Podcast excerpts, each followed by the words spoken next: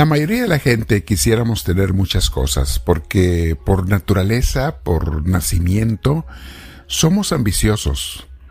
Ya desde pequeños, la primera palabra que aprendemos a decir, incluso antes que papá y mamá, es mío, mine. Aparte de ambiciosos, somos, tendemos a ser egoístas. El niño por naturaleza es egoísta y no quiere compartir sus cosas a no ser que tú le eduques y le enseñes a compartirlas, que es algo que todos los papás debiéramos de hacer, educar a los niños para que compartan las cosas que se les dan. Pero bueno, vamos a meditar sobre un caso extremo que también nos puede suceder a muchos de nosotros, cuando las posesiones nos poseen. Te invito a que te sientes en algún lugar con tu espalda recta, tu cuello y tus hombros relajados, y vamos a platicar con Dios en este día, pero antes eh, comencemos haciendo una oración. Para prepararnos, invitamos al Espíritu Santo a que venga a nosotros. Respiramos profundo pidiéndole al Señor, al Espíritu Divino, Señor, ven a mí, te lo pido. Llena mi corazón, mi alma y mi mente de ti, Espíritu de Dios, y permite que cada reflexión y meditación en esta clase de teología y Biblia me permitan después orar y meditar contigo, Señor, para poder captar todo lo que me quieras decir a mi corazón este día, en tu afán, en tu deseo de hacerme cada día mejor. Quiero cooperar 100% contigo, Señor, ser una persona un poco mejor, o por lo menos mantenerme en tu camino, aunque a veces me caiga y con tu ayuda me levante, pero siempre mantenerme contigo, Señor. Bendito seas, te doy y te damos mis hermanos y yo el honor y la gloria que te mereces y te decimos gloria al Padre, gloria al Hijo, gloria al Espíritu Santo, como era en un principio, sea ahora y siempre, por los siglos de los siglos. Amén.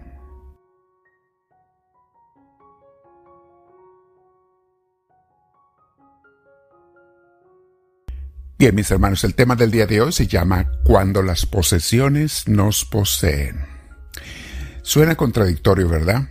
Pero si no estamos alertas, es muy fácil que llegue un momento en que en lugar de nosotros poseer las cosas que tenemos, ellas nos posean a nosotros.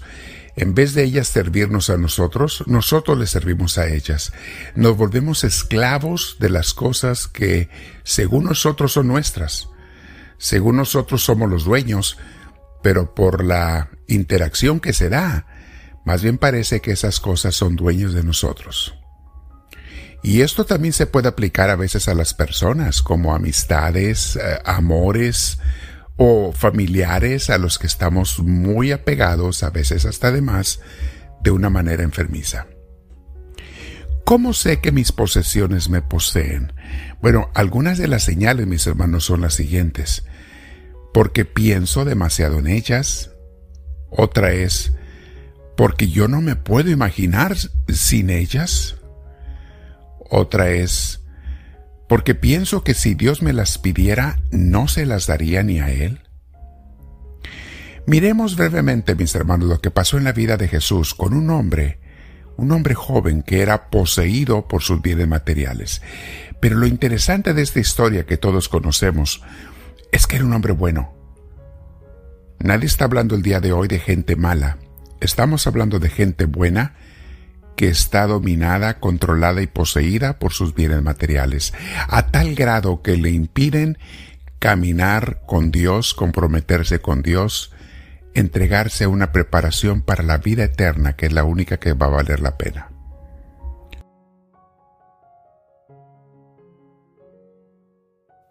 San Marcos nos lo narra en su Evangelio en el capítulo 10, versículos 17 y siguientes, de una manera muy interesante.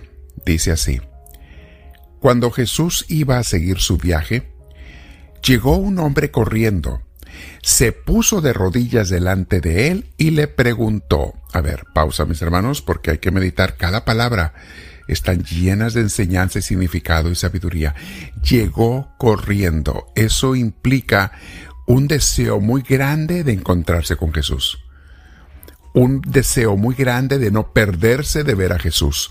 Quizá Jesús iba pasando por su pueblo, pero él ya sabía quién era Jesús, ya había oído hablar de él. sabía mucho del Señor. Entonces corrió, no llegó por accidente, no se encontraron en la esquina de la calle, no fue que Jesús pasó por donde él estaba sentado, no, él lo iba a buscar. Esto indica que ya estaba siendo movido por el Espíritu Santo. Era un hombre bueno que quería, y fíjate lo que le pregunta Jesús, quería encontrarse con Jesús, quería amarlo, quería seguirlo y comenzó con estas hermosas palabras. Maestro bueno. Primero le llama, Jesús maestro, reconoce que es un maestro, y segundo le dice bueno. O sea, le da una alabanza, un piropo a Jesús, diciendo, Señor, tú eres más que un maestro, tú eres un maestro bueno. Reconozco eso. Eres alguien que está muy cerca de Dios o algo, un profeta eres tú, Señor.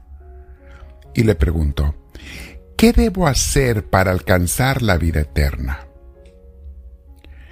Jesús le contestó, ¿por qué me llamas bueno? Bueno solamente hay uno, Dios. Esta frase, mis hermanos, mucha gente la malinterpreta. Piensa que es como un reclamo de Jesús para que no le llame bueno a nadie, sino solamente a Dios. ¿Y quién es Jesús sino Dios? Más bien, está alabando las palabras de este joven, de este hombre, al decir, tú has reconocido quién soy yo. Por eso me llamas bueno, porque sabes con quién estás hablando. Estás hablando con Dios, con el Hijo de Dios. Entonces Jesús sigue diciéndole, pues ya sabes los mandamientos. No mates, no cometas adulterio, no robes, no digas mentiras en perjuicio de nadie, ni engañes, honra a tu padre y a tu madre. El hombre le dijo, Maestro, todo eso lo he cumplido desde joven. Fíjense mis hermanos, él sabía que era bueno también, que estaba cumpliendo con la ley y los mandamientos. Él no necesitaba más. Entonces, ¿por qué se encuentra Jesús y le pide, ¿qué más hago?